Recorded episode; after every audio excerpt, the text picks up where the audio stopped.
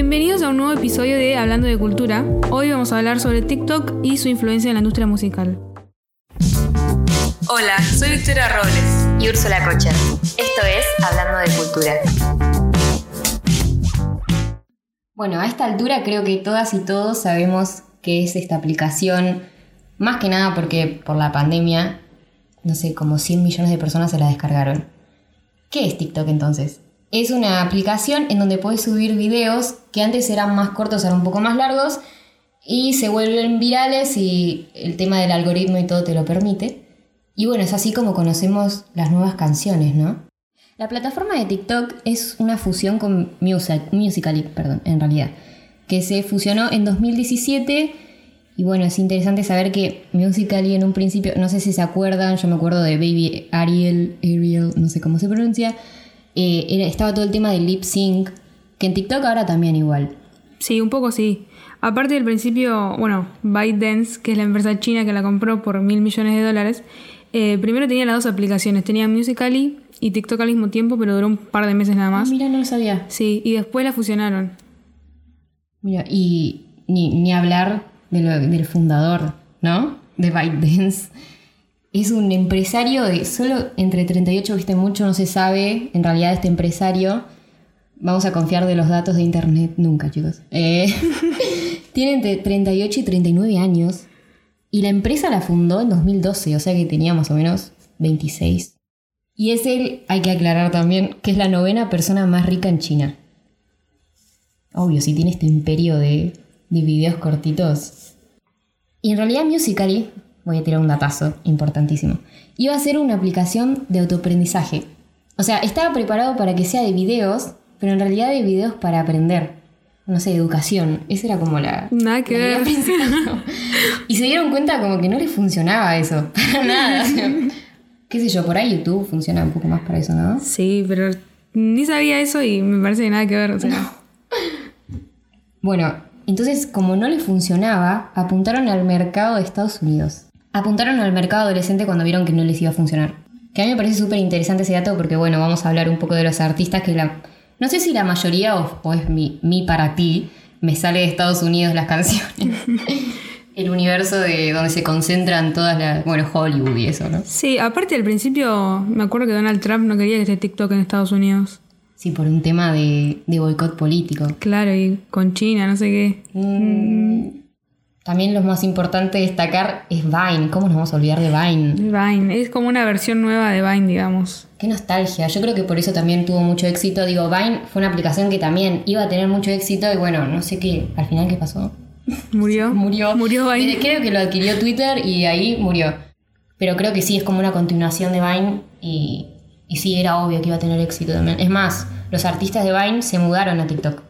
A mí me re gustaba Vine. Sí, Veía una banda de videos todo el día. Yo era re fan de Lele Pons. Ay, cómo olvidarme de Macón. y todo el ejército de, de chicas que seguíamos a los chicos. Y de ahí salió Shawn Mendes. Pero bueno, Shawn Mendes también vemos cómo utilizó ¿no? la plataforma de Vine para hacer videos cortitos que creo que eran solo 7 segundos. Todos nos quedamos con ganas de más, obvio. Eh, hasta que empezó a seguir su carrera por YouTube, por Bebo, o sea, por nada, la discográfica. Pero lo mismo utilizan a TikTok, o sea, esa, esa misma estrategia de marketing de, bueno, hago un video de 30 segundos cantando y se hace viral. No decís, ¿cómo 30 segundos nada más? Por eso también alargaron el tiempo, ¿no? Porque me acuerdo que en Vine, no me acuerdo cuánto era el máximo, pero era re poco. Y en TikTok creo que era 30 segundos, después un minuto y hasta 3 minutos esa hora. Sí, mal. Bueno, también porque a muchos usuarios les molestaba esto de sigo en la segunda parte. No, loco, hace todo en un solo video, más para los que estamos acostumbrados a YouTube. Yo soy muy Mal. para eso y contame la historia en uno. Lo siguen haciendo igual. No, re molesto, a mí no me gusta. Yo, si tengo que ver más de una parte, ya me voy. Me quedo con la duda. O básico, comentarios. No sabes cómo si el, el story time, bueno, vas a comentarios y te dicen, sí, sí, así, gracias usuario que comenta cómo es el story time en los comentarios porque la verdad ni ganas de ver la otra parte. Excepto que sea muy, muy captante. Tiene que estar muy bueno para Sí, seguir 10 partes.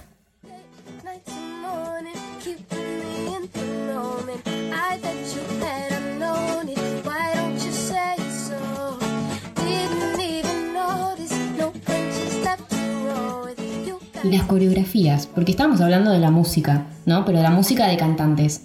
Y el tema de coreografía eh, también lleva a lo que es la música. Bueno, el ejemplo más claro es Charlie D'Amelio y Addison Rae, que llevaron esas canciones, digamos, a la fama también. Porque puede ser que te hagas viral solo, pero también puede ser que te hagas viral porque lo usan eh, estas chicas. Sí, además yo siempre veo en sus videos que le piden, o sea, a los fans y, y esas cosas. O sea, le piden hacer la coreografía de este video, hacer un challenge. tal cual. Y como para que sea viral. Las invitan a todo lo que es tipo también fashion, week y eso, como para hacer Sí. marketing. Pero les pagarán por hacer. Yo creo, real. yo creo que sí. No sé si por hacer challenge, o sea, Como un canje, porque sé que hacen canje, por ejemplo, con, viste, Donuts, Don, Donaton, Donuts, no sé ni cómo se llama, pero sale con el cafecito ahí, en- o salía en casi todos los videos, Charlie. Observación de marketing. Y, pero no sé si con la música lo harán también. Something we always talked about. Cause you were so excited for me to finally drive up to your. Según un estudio de TikTok Marketing Science, el 80% de usuarios descubren nueva música dentro de TikTok. Yo descubrí bastante. Creo que Lil Nas. No, Lil Nas no. Pero bueno, va por ahí. Muchos creo que descubrieron a Lil Nas por ahí. ¿Quién más? Doja Cat. Doja Cat. Era conocida desde antes, pero digo, gracias a TikTok y todas sus cosas. Sí, además también está lo de que se hizo famosa con Say So y decían que iba a ser como un, el único tema que iba a tener. Y al final, ahora esta semana que salió las estadísticas de Spotify, es la rapera más escuchada en la ¿Ustedes qué plataforma. salió en el Spotify Rap? Wrapped? Wrapped. ¿Le salió Doja Cat? El mío es un desastre. No, Es cualquier cosa. No, bueno, no, a mí me salió tipo Queens. Porque está- tenemos a Amy Winehouse, Miley, Billie Eilish, Doja, perdón. Ahí tendría que estar Doja. Faltó. Me faltó. El mío es un desastre. El primero es BTS. El segundo, Marc Anthony. Nada que ver. BTS veníamos bien, pero Anthony. ¿Qué escuchaba? Ese no salió de TikTok. No, no, no. Eso no salió de Es otra, TikTok. otra época.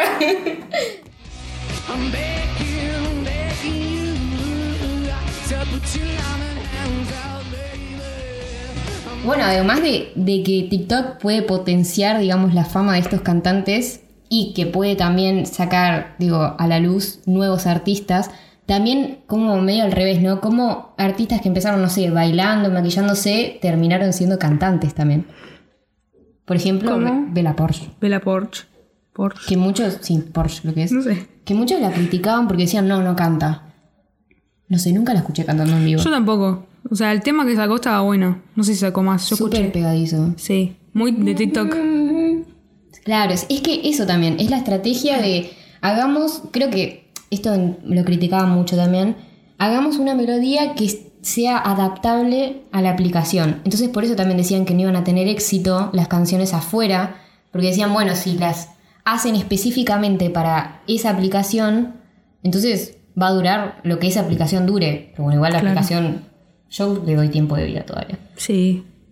Pero nada, por ahí creo que durante estos dos años todavía es muy prematuro decir que estos artistas van a seguir teniendo la fama que tienen hoy por TikTok. Pero para mí es un comienzo. No, me parece exagerado decir, ay no, porque como salió de TikTok no va a tener carrera. Nadie sabe. Nadie sabe, no. Bueno, un ejemplo también Olivia Rodrigo, de acá. Próximo episodio. En el próximo episodio vamos a analizar a Olivia Rodrigo. Pero sí, también. Ella con Driver's License la rompió. O sea, fue número uno. Fue número uno ocho semanas en Billboard. O sea, decían que no iba a durar nada. Es un montón. Creo que es la más joven aparte en, en llegar a eso. Sí, 18 años tiene. Yo, primero venía Billy, que Billy creo que también tenía esa edad, pero bueno, Billy tampoco, creo que no, no es de TikTok porque Billy se sumó recién el- este año, el año pasado. Pero sí, una barbaridad. Vienen ya, son... Hay gente que viene con otra cabeza. Claro, aparte, los adolescentes también, los más chicos. Los La generación Z. la generación Z, como los de 13 por ahí, son re TikTokers. Pero sí, veo, veo a los más chicos que están como re en TikTok. Haciendo challenge, todo. Bueno, ¿no viste todas las remeras ploteadas tipo con el, las tortas? Hacen Las tortas. tortas, hacen tortas sí. tipo TikTok. No sé, nunca se me hubiese ocurrido hacer una torta de. De Yo Facebook. siempre de YouTube. Sí, bueno, Facebook. me estás delatando. Vamos a hablar de YouTube, que es como un poco más amplio. Eh, MTV. claro, yo soy de la generación que me ponía MTV y lo fuerte de las canciones era ver todo el videoclip, aparte larguísimo, tipo. Lo ponías un domingo, no me acuerdo cuando estaba la lista, pero no sé, yo ponerle que era un domingo cuando limpiabas la casa y yo Sí. miraba así MTV. Ratata, a mí no me matan, soy el matatán. Y tu guacha baja con el. Vamos a hablar de los famosos argentinos que están en TikTok. Sí, más que nada los challenge argenti- con canciones argentinas. Sí, bueno, Tini. Tini María Becerra la rompió. Todas las canciones de Tini tienen challenge. Es más, en el, en el video nuevo de Bar, la coreografía es re difícil, pero vi gente haciéndolo. No, yo no, ni, ni, ni intento. Yo tampoco. Más madera que. El de Miénteme me acuerdo que lo hacían mis tías, todo lo hacían. Igual de miente era un poquito más. Era más, Era más fácil. más para TikTok. Sí, pero no. Bueno, después de reggaetón hay también canciones elegantes. La de Matatan la veo todo el tiempo. Todavía. Bueno, canciones de Bizarrap también, la de Criminal ahora, la última. Sí. Va, ya no es la última, creo. No, bueno, pero este Visa, ¿cómo trabaja también? Bueno, pero sí, aguante Visa y quiero ver a Paulito y Visa, o no sé, no me importa si lo hace o no en la session de él o no, pero vamos a ver en breve, seguro, canciones de Paulo. un challenge con la canción Yo lo nueva. hago. Aunque sea de madera, tipo, me pongo ahí porque lo amo, tipo, te amo, Paulo. Fan número uno de Paulo Te Londra fui a ver, a- no me acuerdo el nombre, Aniceto. Te fui a ver a Aniceto Club, era la única tipo ahí gritando como una loca. Re fanática. Pero ahí, como, como estuve esa noche, te voy a gritar también en TikTok ahí. Bailar con ese super movimiento. Those rainbows in my mind when I think of you sometime. I wanna spend some time with Hablando de nostalgia, como decías antes con MTV, you. eh, hay temas que resurgen, digamos, que las generaciones nuevas empiezan a descubrir, que para nosotros eran temas. Temazos, pero no los conocían. Me- no, todo el tiempo nos estás delatando. Tampoco somos viejísimas, che. Ah, tampoco era pavada. Son cinco años de diferencia, creo, con la gente promedio que usa, ¿no? Pasa que es un montón también, porque cuando nosotros éramos chicas, o sea, usamos Facebook, pero teníamos menos redes. Claro, no estaba ni WhatsApp. No. WhatsApp. Mandábamos mensajes de texto, salía como 5 pesos cada uno. Pero, o sea, es re poco el tiempo, pero hay una re diferencia en lo tecnológico, como que creció un montón. Tecnológico, bueno, sí, obvio, y musical, ni te cuento. Como que- Entonces sí, lo de la nostalgia. Creo que en parte, a igual, no sé si específicamente TikTok, pero TikTok lo remarcó bastante el tema de también la moda de volver a los 90, a los 2000. Dua Lipa. Dua Lipa trajo un montón de eso en sus canciones nuevas. Eh, Mucho pop de los 90 sí. Y no sé, eso. y eso. Fue un re éxito el último álbum de Dua Lipa. Sí. A mí me encantó. Sí. Yo, yo lo escucho bastante. Bueno, Miley Cyrus también. Claro, claro, yo, yo ves, es por la nostalgia, por. Es la edad, es la edad. Me salió todo así de en Spotify Wrapped, o como se diga, me salió tipo las que volvieron la nostalgia. Claro. Como Miley también se fue como más al, al rock. Bueno, hay todo, todo un, un movimiento también esto de, de punk, rock, emo. Ya no sé si se emo, ¿no? Sí, no, creo que no. Eh, ¿Cómo se dice? Ay, no, por Dios, soy una señora. Space girl, show me the stars. Bueno, y también de la nostalgia que veo que muchas canciones vuelven a como a cantar cosas que ya estaban en otras canciones, ¿no? Tipo, bueno, acá tenemos la de Nati Peluso, el cover de Daddy Yankee. Pero a mí me gusta igual que pongan, pongan cosas de, de reggaetones de, de antes. La metan ahí, tipo ahí es cuando gritas más fuerte porque decís, esta la conozco. Y después te sale Tini con otra letra. Bueno, eso, gusto de cada uno. Sí, aparte los samples también se reusan en las canciones nuevas. Sí. El nuevo tema de Trueno. Hay que hablar de eso. No, no, no para encantó. escuchar. Me encantó. Aparte, la última parte. Ah, mover el culo. Eso es otro- Fue re random, ni me lo esperaba. No, por eso, pero por eso está buenísimo. Igual es, es cuando explota el tema también. Tipo, tendría que haberlo dejado un rato. Para mí ese tema duraba 5 minutos. Sí. Un verso más y O como Taylor, 10. 10 minutos. Ah, 10, Trueno, así. La Breche, si me estás escuchando. y pasas el tema de Trueno 10 minutos. Créditos para Úrsula Cocha. Marina, ¿a ti te gusta el tequila? me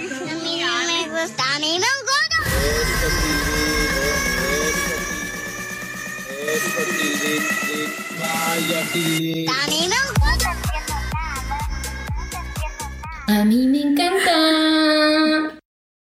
Otra, otra, eso me encanta. Así como, como el TikTok ese dice, a mí me encanta, a mí me encanta esto de, de cómo juntaron los memes que antes eran estáticos. No, estáticos se dice cuando es una foto. Sí. Tipo, era una foto. Y se volvieron, digo, videos. Ya había como, bueno, esto de Vine que se volvían memes, digamos. Pero ahora realmente son memes en canciones. Me encanta.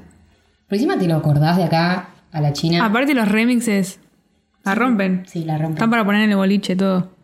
También hay que darle crédito a la gente que hace los memes, ¿no? Porque, digo, a mí me encanta la nenita. Mariana, te tienen que pagar los derechos de autor.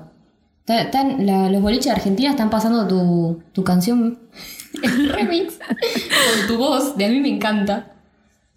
Y también el de Juan Carlos. Juan Carlos. Y el de eso, Tilín también. Oh, Me tiene podrida. Me tuvo como tres semanas. Vamos, Tilín, Tilín. Diciéndome Tilín. No, no, ya estaba repodrida hasta que pasamos a Juan Carlos. Mi papá es peor que todos los TikTokers juntos. Es, es- es como una esponja, absorbe lo que escucha y lo repite, lo repite, lo repite hasta que venga otro que se haga viral o le sacan el para ti. Porque no sé muy bien cómo lo usa, ¿viste? Lo usa, ni siquiera sé si tiene cuenta o no. No nada, porque acá está el espíritu. Hola Juan Carlos, ¿cómo estás, chupapija? Te voy a matar cuando vengas. En el próximo episodio vamos a seguir hablando de TikTok. Vamos a hablar de Olivia Rodrigo. Vamos a analizar su estrategia de marketing, digamos. Y su carrera. Y su carrera, su corta carrera todavía. Síganos acá en Spotify, en Apple Podcast o no sé dónde nos están escuchando. Podcast de Inusual.